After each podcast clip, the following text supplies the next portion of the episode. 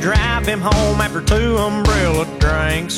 I heard he's got a 好，Prius. 随口说美国啊，那这一期要聊一下钓鱼了哈。这有一些话题就是想聊的时候呢，没有这个机会去聊，然后呃时间一拖长，那个想聊的这个话题的那个感觉就过了，然后就再也提不起这个兴致去聊那个话题。呃，基本上我聊的都是呃自己身边很新鲜的话题。呃，那这样子呢，就是说起来的时候有一种就自己有一种新鲜和兴奋感，呃，然后呢才能够给听友一些这种感染力啊，这个很重要。那么这一期应该我们讲钓鱼是讲第二次讲钓鱼了。那么如果听完这期节目就还很感兴趣的这个鱼友们啊、呃可以翻到我去年的节目。啊，那期可能因为属于第一次讲钓鱼，可能有一些细节啊，这个这个流程化的东西讲的更多一点。呃，那么这一期呢，我就从这个钓鱼的这个话题啊，多扯一些呃知识类的东西给到大家哈。呃，那么我这次钓鱼应该是在感恩节之前的那个周末，呃，算起来时间过了蛮长的了。但是呢，我们那个钓回来的鱼还没吃完，所以呢，也算这个话题不过时。呃，在洛杉矶有一个好处啊、就是呃确实玩的东西很多。呃，大家听我的节目，这个户外的啊、这种可玩的东西啊，这里面就包含了，比如说钓鱼，比如说冬天的滑雪啊，比如说打猎。呃，基本上人家说加州是三大户外运动嘛，一个是打猎，一个是钓鱼，一个是露营啊，这个是加州比较热门的三项运动。那么至于滑雪呢，你要到滑雪季你才可以去滑嘛。那么钓鱼是这样子，从现在这个时间点啊，这个基本上雨季就过了。呃，从十二月份开始就基本上分海了。这个美国的做法和中国的做法是一样的，等于是钓鱼季就过了。所以呢，如果你要买这个钓鱼证的话，你自己看这个时间，比如说你已经到了十月份、十一月份的时候，那么你算一下，你还能出海钓几次啊？如果说这低于两次，那么你买次票就可以了。一张次票是十五块多啊。当然，如果你是从年初就是渔季开始，那么基本上是四月份左右吧，就是春天就可以开始钓鱼了。那么如果那个时候啊，你在夏天之前去买这个钓鱼证的话，你都可以一整年的买。一整年在加州这边大概是四十九块多吧，反正不会超过五十块钱。那这个鱼证你就呃可以无数次的出海啊、呃那么当然，你出海的话，那个船钱你要自己付。那么船钱从一百块钱到一百五十块钱不等，要看船的大小。那么我们几次去的都是那个一百五十块钱的那种船。那么船上满员的话，也不会超过十八个人。那那再多就不行了。像我们这次钓的时候，因为钓鱼的时候啊，作为钓鱼者来说，总是希望船上的人越少越好啊，最好就两三个人。当然这是做不到的，也可以有一种小船啊，你四个人可以去包那种小船，但那种小船就是颠簸会大一点。那么十八个人再加上船员，大概二十几个人，那这个是比较合适的一种搭配。就是船呢也够大，相对会稳嘛。那人呢也也还行啊，因为我参加的基本上都是就一天的这个船，早上五点从这个我们都是从文图拉港口出去，那么围绕着圣巴巴拉的这个海域那两个岛，呃，围着那个地方钓，那那个地方的鱼也是最干净的。那么如果你选择再长时间啊，比如说有三天的船，那那个目标就是奔着金枪鱼去的啊。那么如果是一天的船，那基本上就是呃钓一钓石斑鱼啊。像我们这一次的目标，主要是那种红衣哎。呃，关于钓鱼的这些照片啊，我刚刚发了呃一期的公众号文章，叫做《洛杉矶十一月的周末上山滑雪还是下海钓鱼怎么选》。哎，这是标题哈。里面就有大量的我这次钓鱼的一些图片啊，大家可以去看。那么三天还不是最长的这个这个钓鱼时间哈，有四天以上的啊，那那个就没有上限了。但是基本上三天的，其实就可以去钓大鱼了。那这这这里面大鱼就包含了啊，除了金枪之外啊，甚至可以钓鲨鱼啊，甚至你如果运气好的话，你可以和这个老人鱼海里面的那种叫马林鱼啊去搏斗一下。我我感觉都别什么马林鱼，就金枪鱼，你去三天的这个船，你去感受一下，你要知道，呃，你就能够完全体会这个老人与海里面写的那些场景，呃，那个老人如何用一艘小船能够跟这个巨大的马林鱼去搏斗，呃，那么长时间。啊，当然现在呃也有人说，这个海明威在《老人与海》中。描述的那种鱼啊，其实是一种大西洋蓝枪鱼。那这个属于就海钓里面的啊，就是这一辈子是不是能够碰上一次啊？作为那些钓鱼的爱好者们，都是梦寐以求的哈。啊，那么这个是就关于你的钓鱼证啊，你以及这个大致的这个钓鱼的费用，主要是船费嘛。当然还有七七八八的。呃，其实，在我的上期节目里面都讲过了。他比如说，他帮你杀鱼啊，处理鱼啊，一条鱼是两块钱啊，然后以及这个船上的一些自己的一些消费。呃，船上是有做午餐给你吃的哈，呃，当然你是要花钱的，呃，它不含在那个船票里面。所以呢，这个当我这一次提了二十条鱼，叫满载而归哈，因为它。总共每个人上岸的时候只允许带二十条鱼，那大家都很遵守哈，在美国没有说我就多带几条，因为多带几条也没人查你嘛。但是大家都很遵守。那么从我这次带回来的二十条鱼啊去换算这次钓鱼的费用，那很明显是不划算的。呃，那当然有人是划算的，因为我属于这钓的不是太好的，所以呢这二十条啊都是中等的鱼。当然，有的钓的太小的，我现场就扔掉了。那么在最后从我的麻袋里面倒出来的时候，这个我的朋友啊还做主帮我扔掉了几条。然后从他那边，因为他钓的太多了，从他那边拿了两条给我。那么总之，这个我也没去算过啊。但反正叶子是说，哎，他说你这些鱼啊，如果去买，应该不会超过这个钱，就是应该不会超过这个船钱一百五十块钱。呃，但是其他人钓的鱼就够大够好啊，那他们应该是物有所值的。那因为我们这次是一天的航程嘛，就没有钓到大鱼。如果有钓大鱼，比如说一条金枪鱼，哦，那这个一条就够你好几次的这个船钱了。因为大家知道，可能提起蓝鳍金枪鱼，大家知道大概知道价格哈，在中国一斤蓝鳍金枪鱼是卖两千块钱。而这个蓝鳍金枪鱼其实还不是金枪鱼里面最好的等级。这个金枪鱼分四个等级，我倒过来说哈，等级最次的是黄鳍金枪，然后是蓝鳍金枪，然后是长鳍金枪，最后啊一种顶级的这个金枪鱼叫做大眼啊。这些照片我在我的公众号的图片里面都有公布啊，大家可可以去看一下。我是没钓到大眼的哈。但是我吃到大眼了，是我的朋友他钓到的，就跟他人一样高。那么这种鱼就没法在船上杀了，就正常是呃鱼怎么拿回来呢？就有两种方式拿回来。这个我们差不多是，我们是五点出海嘛，然后基本上天亮，这个船呢就到了圣塔芭芭拉的。海岸附近，那就可以开始钓了。就天一亮就可以开始钓。那么钓到中午，那基本上所有的麻袋、所有的这个可以装鱼的这个冰柜，其实就是那种保温柜嘛，大的都已经装满鱼了。那这个时候就就返航了嘛。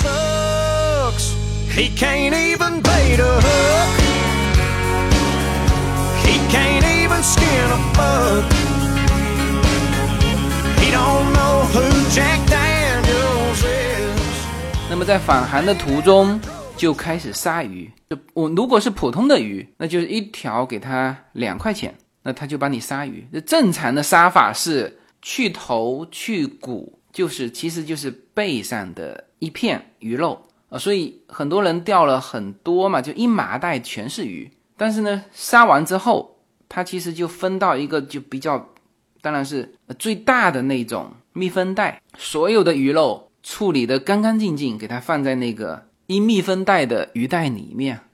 那这个东西如果是二十条大鱼的话，这个东西啊拿回家也得吃个一两星期，是吧？那么这个是普通的鱼的做法。呃，当然普通鱼还有就是像我们呢，就老外基本上不要鱼头跟鱼骨的。啊，所以在整个杀鱼的过程当中，你看我们这次十八个人，一个人满满的全是二十条，那就是三百六十条。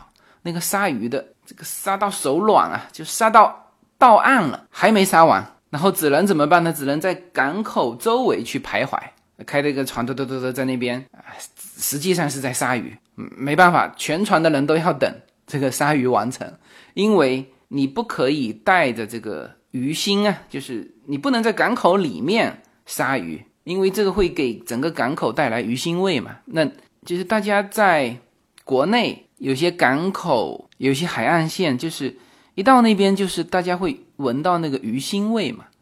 而美国的港口基本上没有鱼腥味，为什么？就是有这个法律明文的规定，也不能叫法律了，就是它港口明文的规定，就是你必须在外面把鱼处理清楚。你不可以把鱼的这个残渣扔到港口附近来，那么这样子呢，整个港口就没有鱼腥味。呃，那么国内呢，就是它整个港口以及外部可能都是那种圈起来做养殖的，那么这个味道就和完全没有做这种海产品处理的，那就是呃不同的气味嘛。这边的港口基本上很干净。所以呢，我们就在外围徘徊，哒哒哒哒哒，一直一直一直等着这个鲨鱼。到了那个地方，还杀了一个小时。那我是我们华人嘛，那肯定是要鱼头的。那我就要求他呢，就是把鳞给处理掉，内脏处理掉。那这些鲨鱼的都手法都非常快，呃，处理鳞也是专用的东西。那么这是一种。就是普通的，像我们一天出去钓的这种小鱼，也不能叫小鱼啦。我每一条带回来应该也有三四十公分吧。啊，这个具体可以去我的公众号看这个照片哈。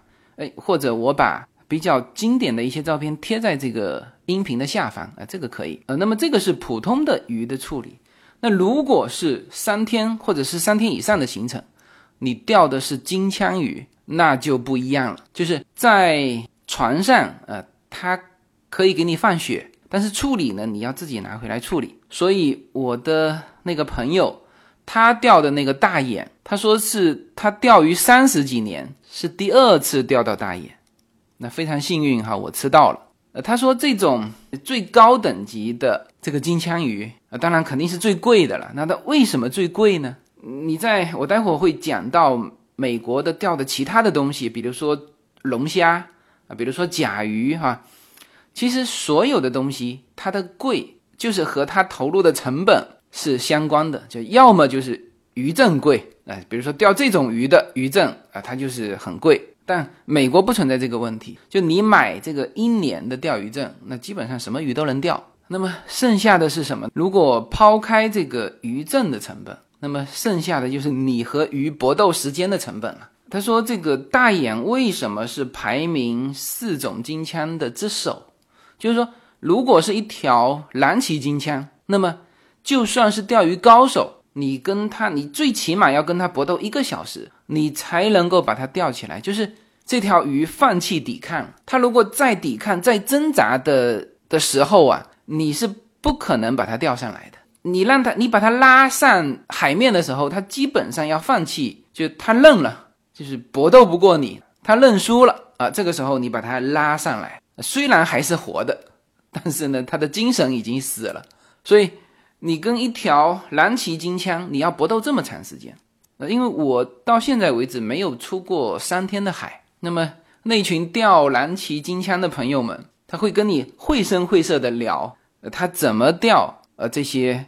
凶猛的大鱼，就是他说，当鱼在动的时候，你什么动作都不能做，你只能把那个滚轮啊，就是 stop 在那个那个固定的位置，然后呢，你身体全身的力气就要 hold 住它，你就是完全 hold 住它。当它在动的时候，因为你什么动作你都做不出来，这个还属于正常的。然后我我忘记掉我的那个朋友，他是就是说他上次搏斗那个大眼，还是说他那次钓了一条是鲨鱼啊，还是什么，反正是更大的。他说他那时候是站在船的中间，钓到的时候，唰一个力气就可以直接把他连人带杆拖到那个呃船的尾巴。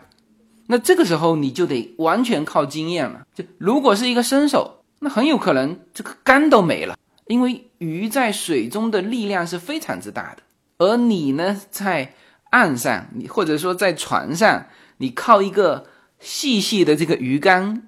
啊，细细的鱼线，你跟它搏斗，你怎么斗，是吧？你你你只能是他在用力的时候，你 hold 住啊，然后呢，你感觉他稍微一不动，你这个时候才可以干嘛？才可以把这个滚轮啊收那么一点点线啊，就是这么几厘米几厘米的，慢慢的把线收起来，然后收线的时候哈，呃，往往是靠这个这个船的浮力。呃，你知道在海上船是上下颠簸的嘛？啊，或者是说晃动嘛？那么当这个船呢是上浮的时候，这个时候你的线是绷得非常紧的。那么或者这样说，你要靠船的这个浮力啊，就是说船在下面的时候，你把它 hold 住，然后呢船往上浮一点，你呢就是靠船的力气把这个鱼拉起来一些。然后你要等船下沉的时候，你快速的滚轮啊，再滚那么呃一点点，那么就是靠这样跟它搏斗。那一条金枪鱼一个小时，蓝鳍金枪吧。那么一条大眼呢，要搏斗三个小时。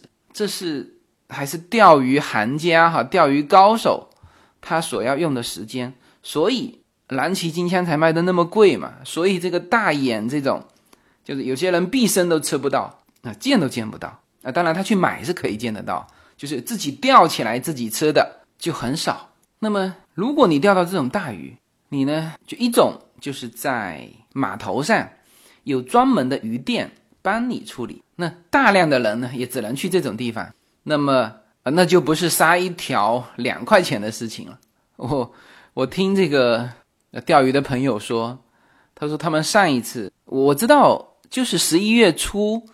他们出海三天，就四天的这个船，结果一天多就回来了，因为全满了，这鱼特别多，然后全部钓的是金枪。那么他就到码头上，啪把这些鱼往那些鲨鱼店一丢，那过几天来拿嘛。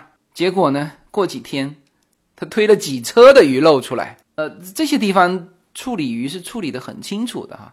呃，他是那种一盘一盘端出来的，然后他说他钓的时候没感觉。然后杀完之后，这个全部处理完的，呃，那么就只剩下像上次他们出海，我拿到手的是三袋，就每一袋里面是大概是呃一个我们正常的盘子嘛，一个大盘子那种呃分量的一整块嘛，拿回来我们自己切。那么在那种码头的这个鲨鱼处理的这种这种店呢，他就给你搞一大块，那就是背上的肉嘛。那么就这样的啊。推出来的那种车子啊，就是盘子就架了一整车。那么像这种就只能拿回来分了嘛。那一般这种的人啊，他吃鱼也都吃腻了。所以很多钓鱼的人他不爱吃鱼，呃，也就是这个原因。就他喜欢钓鱼，但是他不爱吃鱼，吃吃腻了。所以这种人啊，你遇到这种人，那你就要就亲切的跟他说：“来，我们做朋友吧。”啊，这个他每一次钓鱼网都会分给你几袋。啊，都是处理的非常清楚的。像我上一次是收到三袋，那么是不同的鱼的种类啊，可能有蓝鳍金枪，有大眼，有有什么石斑鱼啊，这种也都是处理的很清楚的。那他是绝对不会带什么鱼头回来的。不过呢，就是我的那个朋友，他是自己有能力杀鱼的，就是说他这个钱都没让那个码头的那个店赚了，他是自己就每次钓到这种金枪鱼啊。拿回来都是在自己家的厨房的那个 island 上，就是那个中岛嘛。就他们家有一个巨大的中岛，是用一整块大理石啊做这个台面的，很漂亮。那个中岛呢，就是给他杀鱼用的。每一次他都是呃自己动手，一个人哈。呃，那么对这个有兴趣的人，他会特别在意这个事情啊。就像我那天也是，就大家知道，所有人的鱼啊，先是放在麻袋里，然后呢，杀完鱼之后，他也是翻回头给你装回麻袋里，然后呢，这时候你的车上啊要备有冰桶，所谓的冰桶就是那种塑料的密封桶，那里面放冰块。正常的流程是什么呢？呃，这些我上一期节目都没讲到哈。呃，那么这一期正好补充一下，就是首先你的钓鱼装备除了呃几个固定的装备哈，就穿什么不重要，那么就身上的衣服穿什么不重要，重要的是你脚下要有要有一双雨靴，这个太重要了。因为在钓鱼的过程当中，这个船员啊就不停的在用水龙头冲那个甲板，你这个时候如果穿的是运动鞋。那就等着全湿吧，然后海上又冷，风上风一吹，你那个脚是 N 难受的。所以雨靴这个是必备的啊。那么那么剩下的帽子呀、冲锋衣啊，这个都是次要的。那么还有一个什么是必备的呢？冰桶是必备的，因为你钓完鱼之后，你总要开车回家吧？那这个时候你如果拎着那个麻袋，那我是。有把那个麻袋给带回来，那带回来我就后悔了。其实应该像他们一样，这个麻袋呀，就直接在码头给给我扔掉。那个鱼腥味太重了。那么好在我是带了一个大的密封桶嘛，就直接就把那个连鱼带那个麻袋直接就扔在那个密封桶里面。那这个开车回来，那个车还没味道。如果哈你没有那个密封桶，然后呢你又想带整只的鱼回来，那你这整个车准备臭吧啊？那么。如果你没带密封桶，那你只有一种办法，就是去头去骨，就是剩下就密封袋装的鱼肉带回来。但是带回来的过程，你这里面也有像我们从文图拉开回来也得开两个小时。那么最好还是要有密封桶。所以钓鱼的必备的东西啊，除了你自带鱼竿之外啊，这个鱼饵是船上会备的哈。那么剩下的身上的装备就是那个雨靴。那当然要戴一顶帽子，然后就是这个密封桶。没有什么能够阻挡，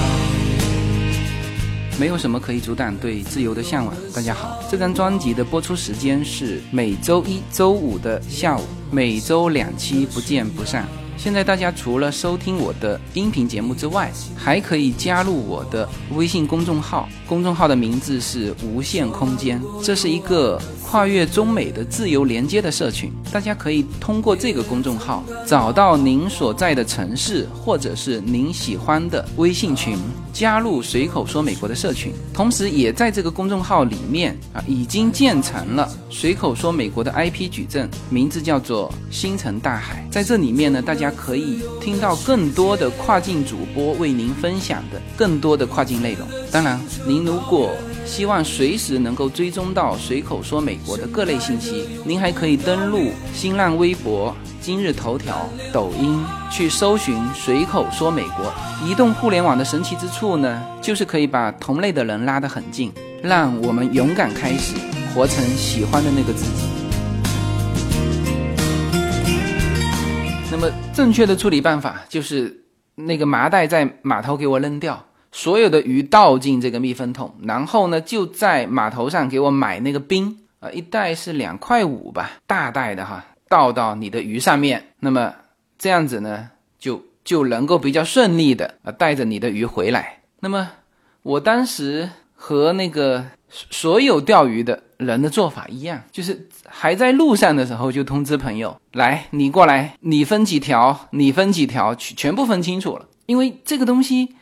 没法停啊！我们一方面当然也怕它坏掉，另一方面呢，新鲜钓的嘛，总希望是不管是自己用还是送给朋友，总希望是新鲜下锅。这个，因为我们那天是在船上耽搁了时间，否则的话呢，就是赶这个晚餐。都赶来得及。我那天回来也是，这个我朋友拿完鱼还在门口跟我闲扯几句，我叫他赶紧走。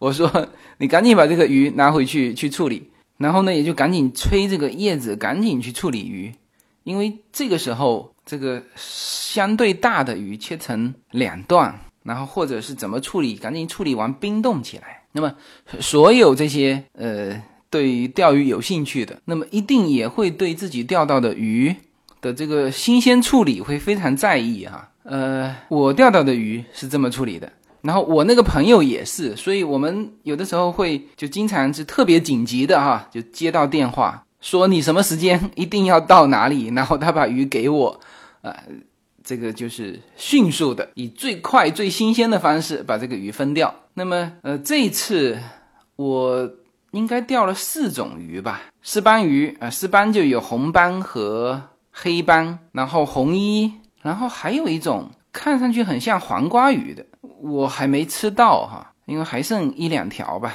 那么从鱼的大小来说，红衣是最大的。但是呢，最后啊，一些钓鱼高手带回来的鱼里面，那丝斑鱼是带的最多的。呃，那么这群人都是很很会带的哈，都是很精的。呃，丝斑当然是好吃的，就是丝斑的这个肉，它是相对比较 Q、比较硬。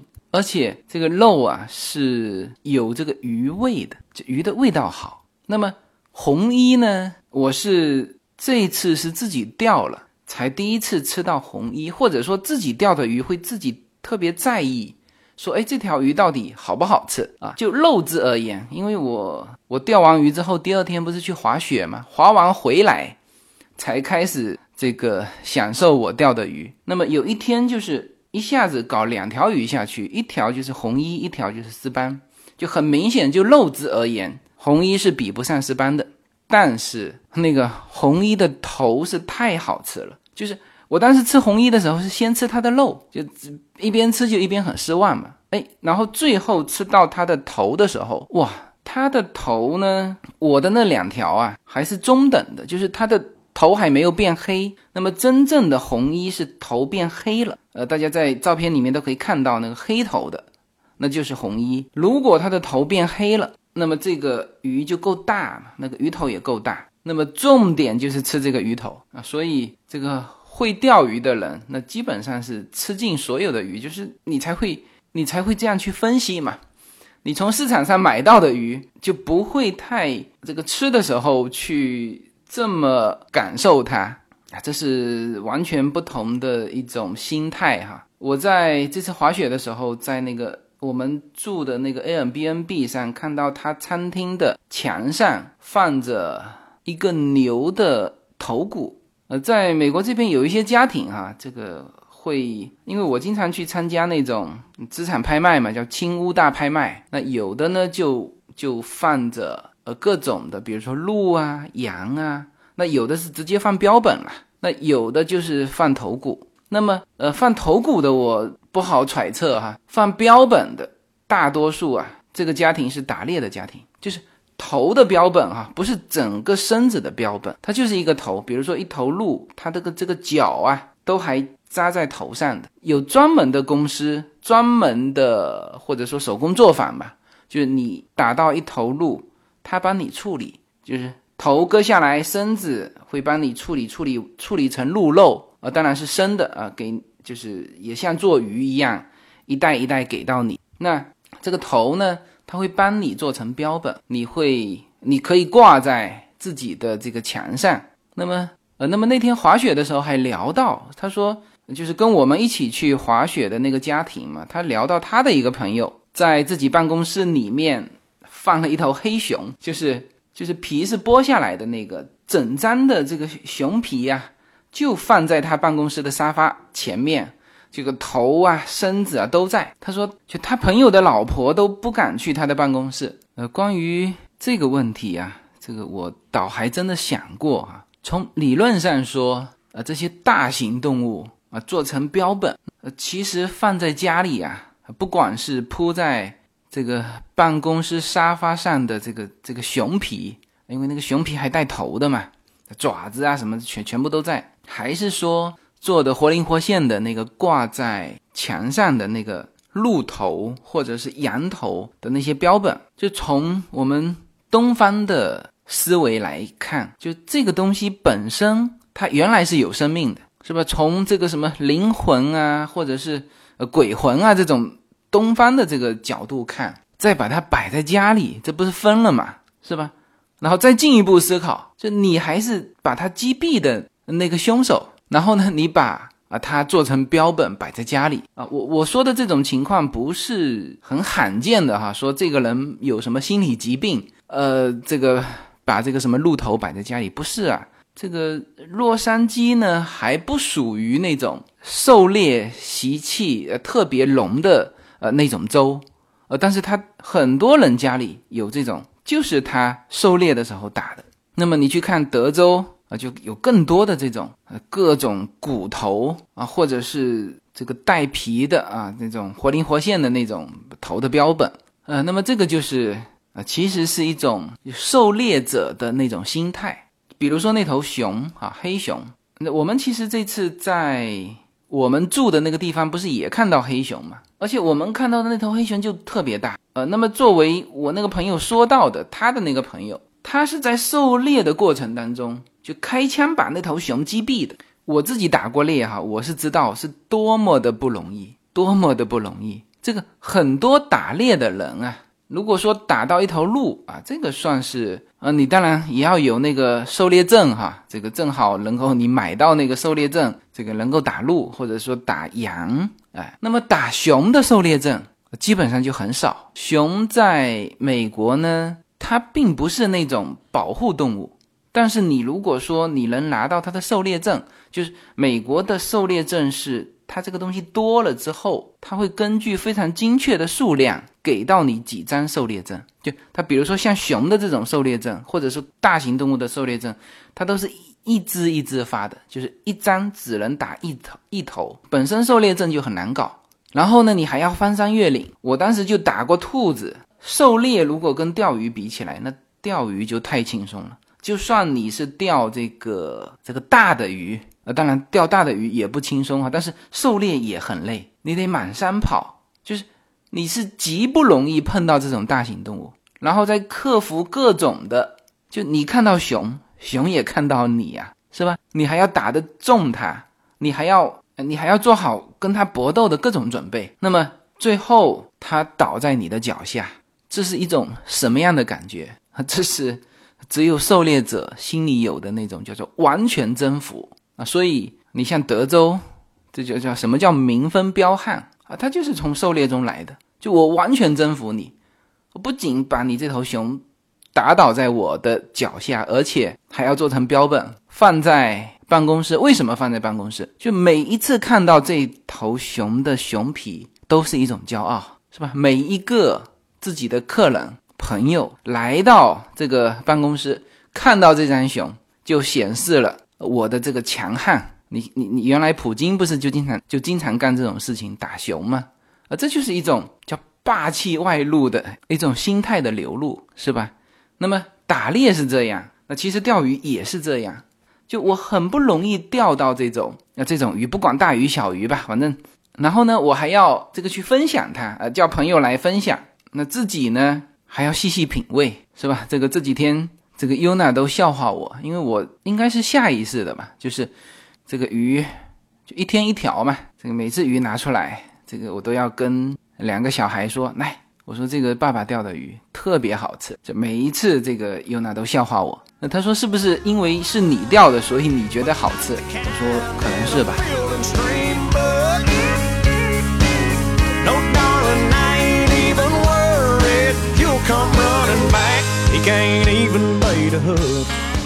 那么在洛杉矶呢，就是因为身边正好有那么一群钓鱼的朋友，那么这群人呢，大量的是海钓哈。它其实，在洛杉矶还有两种，就除了海钓之外，还有两种，一种叫岸钓，就在岸上甩竿甩出去，就很多那种长长的伸出去的那种栈道啊，伸到海中间啊，那那种你就经常发现这个旁边排的都是这个鱼竿。啊，都在钓鱼啊，这是一种暗钓。那还有一种就是湖钓。那么除了钓鱼之外，还有比如说螃蟹啊，抓螃蟹。当然，螃蟹就放那种螃蟹笼嘛。就螃蟹，我倒是没听过我朋友说，呃，他们去抓螃蟹。但是呢，他们有去抓龙虾，而且啊，抓龙虾就在现在这个季节，十二月份。按照我的朋友说啊。他说，在这个月份之前还不能抓龙虾，就属于这个我们叫休渔嘛，那这个就是龙虾的这个休养生息的、禁止捕捞的这个这个时间。十二月份之后，龙虾才能开始捞。然后捕龙虾的这个证啊，比这个钓鱼证还便宜。钓鱼证一张是一次性的哈，就是一次的，是十五块多嘛。刚才说过，龙虾的证好像就九块多，所以美国的龙虾卖的不贵。那么我看看哈，这个十二月份他那边是不是有去啊？他如果有去，那我就跟他去。这个当然，他对于就我这个朋友啊，他对于抓龙虾没什么兴趣。按照他的话说，就是抓龙虾没有什么技术含量，就是这开始可以抓龙虾的季节啊，你是就踩着这个点去的。然后呢，因为他这个渔船啊。如果是去捕这个龙虾的，他基本上知道龙虾在哪里，就顺着这个海的礁石旁边吧，反正他们知道在哪里，就就顺着这些就给我放那个笼子，就跟捕这个螃蟹是一样的，就螃蟹笼是一样的，龙虾也是，就是你放一些诱饵在一个大的这个笼子里面，这个笼子呢就爬得进去，爬不出来，那么所有的龙虾。它就会循着这个气味，而且龙虾一闻到那个气味，它是必然要进去的。所以你这个笼子啊，你只要放对地方，那么再过去把它提上来的时候，是肯定是一笼的龙虾。然后你把小的扔掉，要够分量的，呃，才能够补回来。按照他的说法，说这个东西没有什么技术含量，你到那边就是把这个笼子放下去啊，然后你你顺着这个可以放十个，那你放完第十个的时候呢，它第一个就差不多就满了。你就得开着船，嘟嘟嘟嘟，又跑到第一个去，然后把那个龙虾笼拉起来，然后再去第二个点，再去拉起来。他说这就是一件体力活，没有任何技术含量。这个 我和另外一个朋友是这么回答他的，说我们就喜欢做这种没有任何技术含量，但是呢又能够这个抓到龙虾的这种事情。这个我们当时还聊了，他抓龙虾也是。有量的嘛，就是和钓鱼一样啊。比如说，钓鱼是上岸只能带二十条，那龙虾我不清楚能够带几几条哈。虾的计量单位是只还是条啊？应该是只哈，带几只。那么我那个钓鱼的朋友就说，他说有些人是这样的，就明显这个这个能够捕捉上来的量是。超过可以带上岸的量，那么剩下的怎么办呢？这个大家一想就很清楚了，就直接在船上吃掉。哎，对了，这个我和另外的朋友都很喜欢这件事情，所以我们在十二月份会迫取我那个朋友，让他带我们去抓龙虾。这个甚至我们当时还就我钓鱼的这个朋友哈，还兴致勃勃的给我们讲了一件。就他的朋友是穿着潜水服，也不是潜水服啦，就是咬了一根这个氧气管的吸管，就下去去抓龙虾的。他说，甚至这些人可以怎么吃龙虾呢？就抓到龙虾之后，直接在海里面把它头掰了，然后呢，用嘴呀，就是把那个肉，就生的那个肉。给吸进去，哇，听的有那么一点恐怖哈，有有一点恶心啊，但是听起来又是很鲜美的感觉。这个虾还好哈，大家应该都吃过醉虾啊，甚至日本的那个甜虾，就是很新鲜的做法，其实跟吃生的没有什么差别的。那这个是十二月份有可能的，呃，去捕这个龙虾的。那么夏天我今年是没去啊，明年找个机会吧。他说，在美墨边境那个地方，那个甲鱼特别多。我另外一个朋友，他就是爱钓甲鱼的。当时我岳父母在洛杉矶的时候，他还专门拿了一条甲鱼来。哦，那个甲鱼非常大，有这个小的脸盆这么大。我们还养了几天。他说他那时候也刚钓不久嘛，呃，他还跟我们说说你一定要养。养它一个星期，呃，这个养不是说你要喂东西给它吃哈，错了，你是什么都不喂给它吃，就让它把原来吃的这个东西啊都消化完排出体外，这个时候呢，你再把它宰了。那么我们两个小孩不是就把那头甲鱼当宠物养了吗？就天天过去逗它玩一玩，然后到了我们准备宰的时候，两个小孩对这个这个甲鱼有感情了。我们还得背着它，然后呢，就告诉两个小的说：“这个甲鱼啊，因为有的时候也会嘛，它甲鱼放在我们的车库里面，有的时候甲鱼自己会翻出来，会爬的到处都是。然后呢，每一次都要找半天嘛。那那一次，我们就告诉两个小孩说他跑走了，再也找不到了。实际上就是晚餐的时候，他们都当汤喝了。OK，这个是很有意思的，在洛杉矶钓各种东西。那么福建人啊是爱吃海鲜的，所以呢，我那次这个叶子问我，他说你最愿意收到什么样的礼物？呃，我说我最近可能收到最好的礼物，呃，就是那个钓鱼的朋友送给我们的那个大眼金枪鱼。OK。那么这一期好像也没讲什么内容哈，但是很很欢快的这个时间就过了。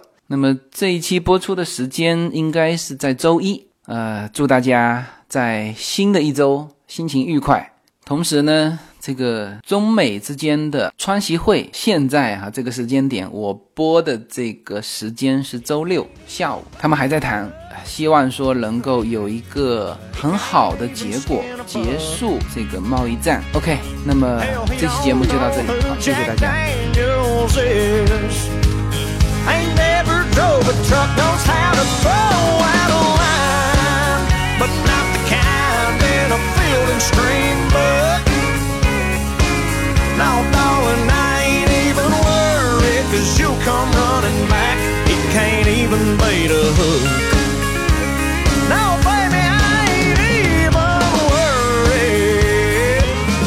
worried. He can't even bait a hook. You're the one's gonna be sorry when you're heading to get tofu and he has a flat tire in his foreign car and don't know how to change it and get your new Gucci shoes wet and you're mad and irritated. I've seen you irritated. I'm telling you. Better him than me, actually.